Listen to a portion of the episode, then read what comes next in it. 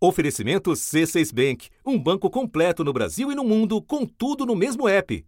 Abra sua conta.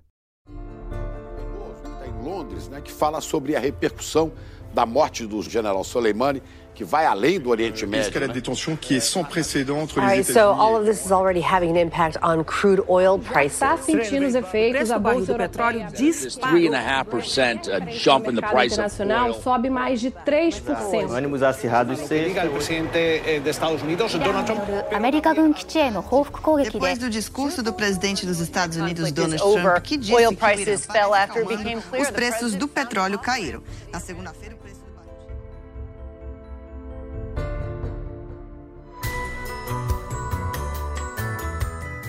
Da redação do G1, eu sou Renata Loprete e o assunto hoje é petróleo. Como o mercado respondeu ao acirramento do conflito Estados Unidos-Irã e o que esperar agora. Quando algo acontece no Oriente Médio, o efeito mais imediato se dá no preço do petróleo. Não seria diferente diante do assassinato da segunda maior autoridade do Irã num ataque aéreo conduzido pelos Estados Unidos. O valor do barril subiu, mas não chegou a disparar como em outras ocasiões. Neste episódio, a jornalista Miriam Leitão explica por que a alta desta vez foi mais restrita e o que isso diz sobre a transição energética em curso no mundo. Segunda-feira, 13 de janeiro. Miriam, uma semana depois do assassinato do general Soleimani, que avaliação você faz da maneira como o preço do petróleo oscilou nesse período no mercado internacional? É, ele não me surpreendeu, porque ele oscilou assim, ele ah, subiu é, a cada momento de tensão de insegurança. Amanhã, o preço do petróleo Brent, que é a principal referência internacional, chegou a tocar uma máxima de 70,74 dólares. Isso pela manhã, o maior nível desde maio do ano passado. Mas... A cada notícia tranquilizadora ele caía. O discurso de Donald Trump trouxe alívio e a cotação chegou a recuar 6 dólares. E eu tinha escrito desde o primeiro momento que ele oscilaria muito, ficaria muito volátil, mas não ia disparar como em outros momentos. E, é, e foi exatamente isso que aconteceu. E explica para quem nos ouve e não acompanha esse assunto de perto como você, por que, que o petróleo é uma commodity tão volátil, tão facilmente afetada, às vezes por acontecimentos até menores do ponto de vista da geopolítica do que foi esse assassinato? Olha, na verdade, ele já foi muito mais importante no passado, já foi muito mais nevrálgico para o mundo no passado. Mas mesmo assim, ficou a. Primeiro ficou a memória. E a gente depois pode falar do, do período em que ele era mais dramaticamente importante. Eu vou chegar lá. É, mas, de qualquer maneira, ele é um, um, um grande o grande combustível do mundo, né? O, os combustíveis fósseis ainda são o mais importante no mundo, mesmo já tendo começado a transição energética, então afeta a economia. Além disso, ele, é, ele produz a matéria-prima, ele é matéria-prima para outras é, para outros produtos, para toda a petroquímica. O seu carro, sua casa, sua cozinha e seu banheiro têm produtos com material derivado do petróleo. O barril mais caro está provocando o aumento dos preços não só dos combustíveis, mas também de vários insumos, inclusive os usados para produzir plástico. Enfim, ele, uh, e porque a, a, produção era muito concentrada numa região só. Essa região ainda é muito importante, então cada vez que acontece... Golfo Pérsico. É, o Golfo Pérsico, e quando acontece uma coisa no Oriente Médio, é, isso produz imediatamente uma reação é, de nervosismo e de alteração dos preços. Você diz que neste episódio de agora, desde o início você falava, disparada não vai haver. E essa é a minha próxima pergunta para você, porque em meados do ano passado, quando houve o ataque àquela grande refinaria da Arábia Saudita. Um ataque com drones a um campo de extração de petróleo e também a maior refinaria do mundo na Arábia Saudita ganhou destaque no noticiário internacional. Aí sim, num primeiro momento, o preço disparou cerca de 14%, contra 4% agora. Por que a diferença, Miriam? A diferença entre o Irã e a Arábia Saudita. A Arábia Saudita é um grande produtor mundial. Ele é o segundo maior produtor do mundo e é, já foi o primeiro mas tem as, as maiores reservas e, são, e a reserva é, e petróleo da Arábia Saudita é um petróleo fácil de, de retirar, é um petróleo muito leve, então ele é de alto valor. E ele é grande fornecedor para a China, grande fornecedor para vários outros países. O Irã, há muito tempo, ele tem sido contido até pelas, é, por todas as sanções econômicas contra ele. Ele estava voltando como produtor mundial agora após 2015, com um acordo negociado pelo presidente Barack Obama, então ele voltou a, produ a produzir. Olha, o presidente americano Barack Obama disse que o mundo está mais seguro com um acordo nuclear fechado com o Irã. Agora, sem as sanções econômicas, o país vai recuperar bilhões de dólares retidos em bancos internacionais, receber investimentos, turistas, comprar mais produtos importados e vender mais petróleo.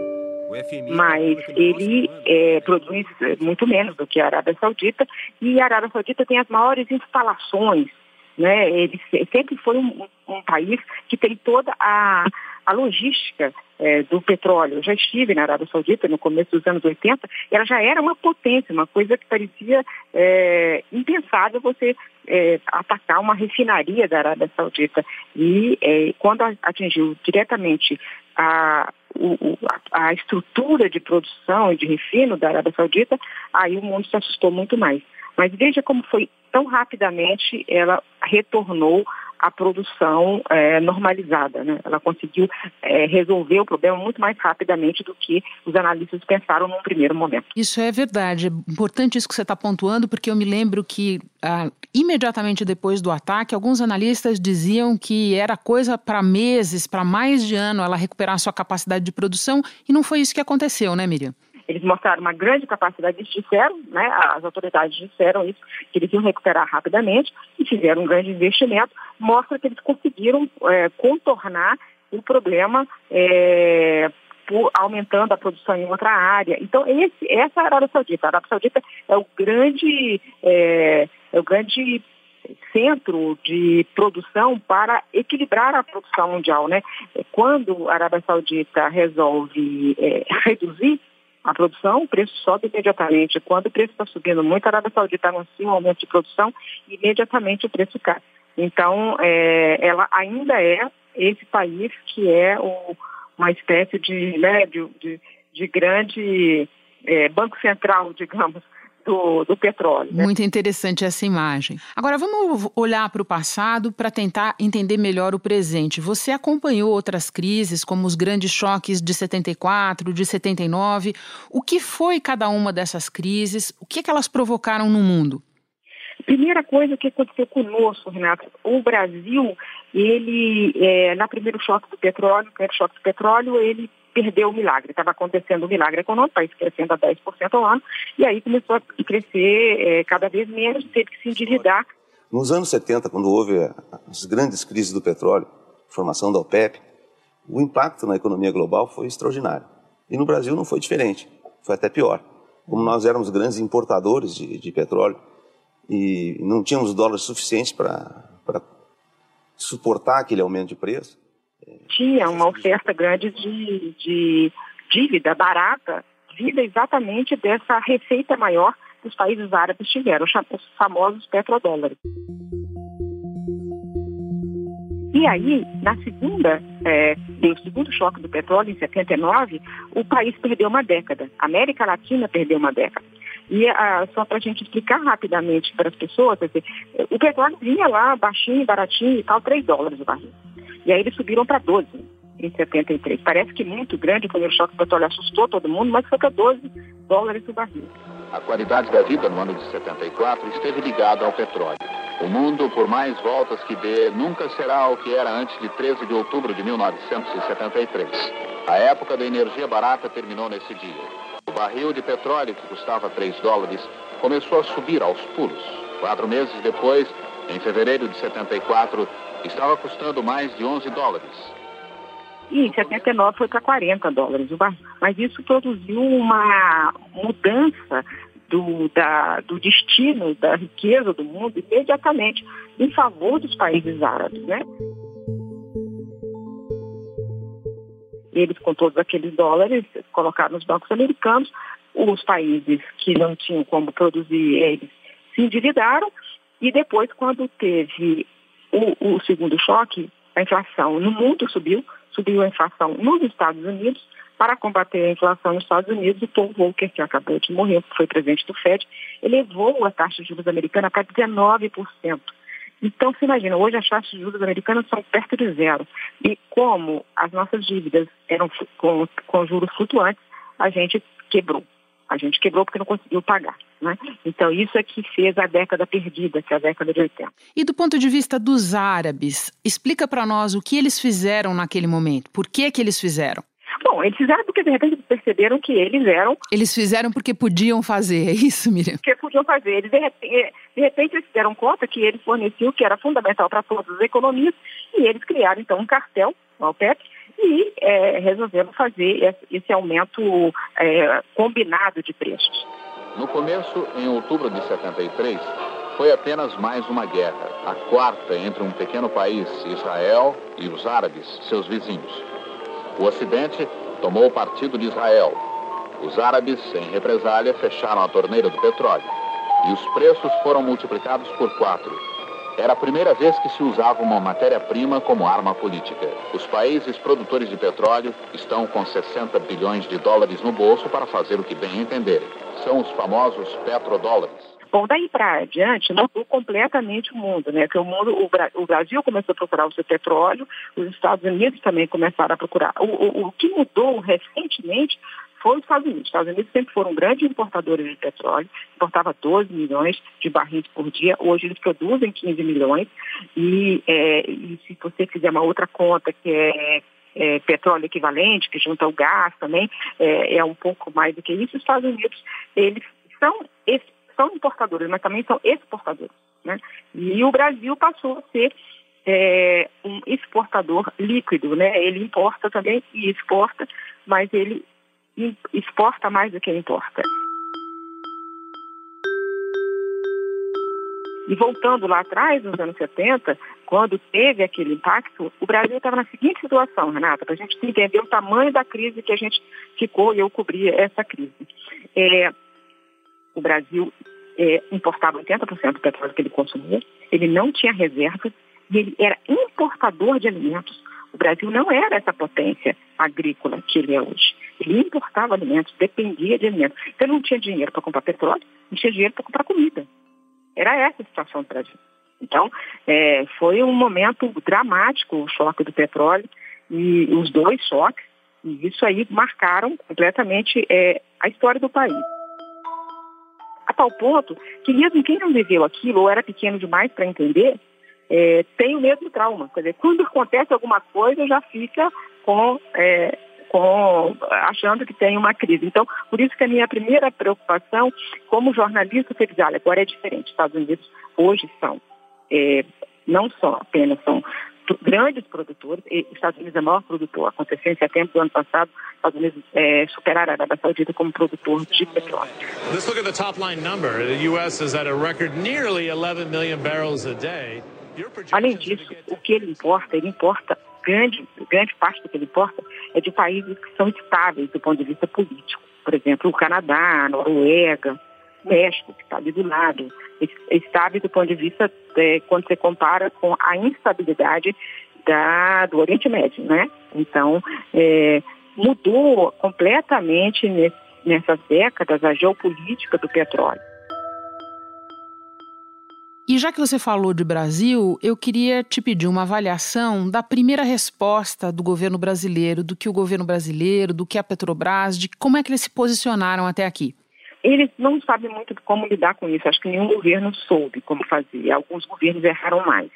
Então, o governo Dilma, que decidiu subsidiar a, o combustível fóssil de forma, é, primeiro com os impostos, depois é, congelando o preço na Petrobras, produzindo um grande prejuízo na Petrobras, errou mais. Não elevamos uma vírgula o preço dos combustíveis, nem abaixamos, porque agora a política sempre é melhor em relação ao combustível quando ela é estável. O que, é, o que não é possível é submeter o país aos altos e baixos da política de petróleo. O governo atual fica tentando, fica dividido entre o que é o, o, grupo liberal, que quer que os preços subam de acordo com o preço internacional, como é nos Estados Unidos, né, quando sobe, sobe, quando cai, cai, é, e, e o grupo que quer fazer algum tipo de mecanismo de, de atenuar o preço. Qualquer mecanismo para é, atenuar, para fazer um colchão ou um fundo, ou o que seja, o ministro está falando em fazer um fundo de, de amortecer essa, essa, essas altas, era isso que eu ia te perguntar. Existe essa terceira via, Miriam, ou entre é, subsidiar e simplesmente é, esperar para ver o que o mercado vai decidir, ou essa terceira via é uma ilusão? Eu acho que essa terceira via é uma ilusão. De qualquer maneira, você está subsidiando um combustível fóssil. E é uma escolha que não faz muito sentido. Quando o presidente Bolsonaro diz que os estados deveriam reduzir o ICMS, ele está dizendo que os estados que têm dinheiro para pagar funcionários, que, que, tá com, que não estão fornecendo serviços de saúde e de, educação, subsidiam combustível fóssil. Essa escolha econômica é equivocada. O que o, diretor é, da é, diretor-geral da ANP me disse na entrevista, o Décio Ottoni, é que, é, na verdade, eles poderiam, que o, o, o ICMS é um percentual sobre o preço da bomba se ele estabelecesse um, uma quantia fixa sobre o preço na bomba, o, o, a receita do Estado não perderia, porque quando caísse, é, quando caísse o preço da bomba, é, ele continuaria ganhando aquele percentual, né? Então ele teria uma compensação. Esse é o mesmo raciocínio quando fazer um fundo. Fazer um fundo para o quê? Para quando o preço estiver alto, eu é, entro com o dinheiro público, mas quando ele estiver caindo, de certa forma, eu tento arrecadar para me compensar nesse, nesse fundo. Mas não tem engenharia financeira que resolva muito isso. Isso é um, é um preço delicado, ele afeta mesmo a vida das pessoas, até pela, pelas escolhas erradas que a gente fez no passado na, no transporte público. Mas o fato é que subsidiar um combustível fóssil em plena era das emergências climáticas. Os cientistas afirmam que, se nada for feito, a temperatura do planeta deve subir entre 3,7 e 4,8 graus Celsius até 2100. Para evitar isso, é preciso cortar as emissões de gases que agravam o efeito estufa. Um dos caminhos, recomenda o relatório, é que os governos invistam mais em energia renovável. Em vez de petróleo e carvão, gás natural, vento, sol e água para gerar eletricidade. Mas Numa crise fiscal, não faz sentido do ponto de vista econômico, por mais é, antipático que seja dizer isso.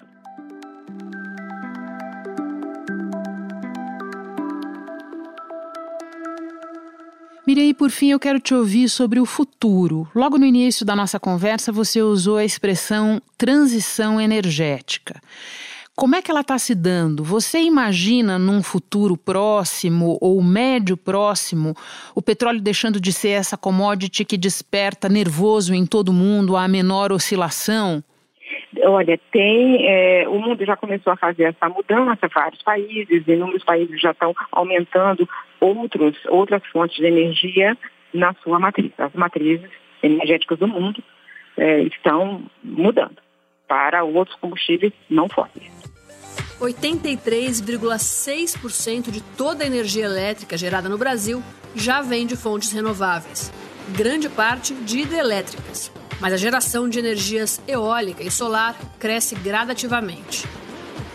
Isso coloca o Brasil em terceiro lugar no ranking dos países com maior produção de energia renovável no mundo, atrás da China e dos Estados Unidos. Mesmo assim. Então, isso já começou a acontecer. A gente vai fazer isso com a rapidez que o planeta exige, essa é uma discussão. Mas o que, que os especialistas dizem? Que em 2030, 2040, é, 2040 no máximo, é o que eles chamam de o pico do óleo, né? que é o máximo de demanda. A partir daí vai cair fortemente a demanda. Pode ser tarde, pode ser muito tarde. Então, é, essa é a discussão que o mundo está travando nesse momento. Quão rápido a gente vai fazer para sair de um produto que é importante para todo mundo e mais importante para nós, porque nós estamos chegando tarde na festa. Essa década, a gente vai dobrar a capacidade, a produção. Nós chegamos no momento que já está exportando, e a gente vai até 2030 é, dobrar a capacidade de produção de petróleo. Nós, nós produzimos 3 milhões de barris de petróleo, quase 4 de, de petróleo equivalente. considerando o, o, o gás. gás natural. Então, nossa expectativa é chegar a 7 milhões de barris no final da, da próxima década. Pois é, eu queria te perguntar isso mesmo. Como é que o Brasil se encaixa nessa transição? O Brasil tem uma, uma, é uma matriz que tem muita hidrelétrica, né? Então, ele sempre se diz que tem uma, hidrelétrica, uma matriz mais limpa do que a dos outros países mais ou menos. Né? Isso é uma outra discussão que dá um outro podcast, não vou entrar agora. Ah, você volta aqui, não tem problema. Mas o que a gente precisa é crescer, continuar crescendo, é, porque a gente tem, a gente tem a maior, o, o Carlos Nobre que me disse isso uma vez, a gente tem a maior capacidade de produção de energia sustentável por quilômetro quadrado no mundo né? Porque a gente tem sol, vento, biomassa, é, a gente faz, a gente tem tudo que o, a energia do século XXI pede dos países nós temos. Então nós temos que apostar nisso, fazer essa transição, acreditar nisso e proteger nossa biodiversidade, ah, porque a gente tem é, todo esse potencial. Né? A gente tem que aproveitar esse dinheiro extra do petróleo para a educação, para a proteção ambiental, para a construção do futuro, para o resgate dos pobres. Não pode ser para financiar o uso do próprio combustível, que um dia a gente vai ter que abandonar. Miriam, muito obrigada, um ótimo ano e que este seja o primeiro de muitos episódios do assunto com você em 2020. Renata, é sempre um prazer estar com você. Feliz ano novo para você também. Beijo. Eu fico por aqui. Até o próximo assunto.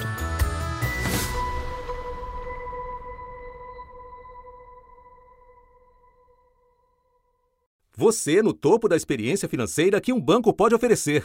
Escolha um banco completo no Brasil e em qualquer lugar do mundo. Abra sua conta no C6 Bank.